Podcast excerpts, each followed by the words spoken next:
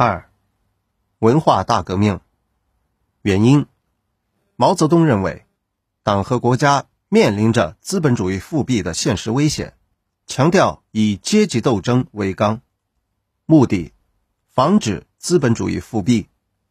过程：一九六六年全面发动，粉碎了林彪反革命集团和江青反革命集团。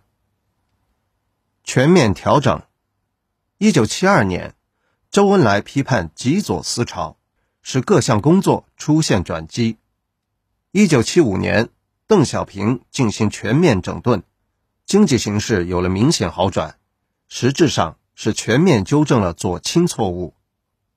影响不是任何意义上的革命或社会进步，而是一场由领导者错误发动，被反革命集团利用，给党、国家和各族人民。带来了严重灾难的内乱。知识点：文化大革命不等于文化大革命时期。文化大革命是一场内乱，应该从根本上否定。而文化大革命时期，我国仍旧取得了一定的成就，主要有两大领域的成就：一是外交领域，二是科技领域。这些成就是党和人民。对错误进行抵制的结果，而不是文化大革命的成就。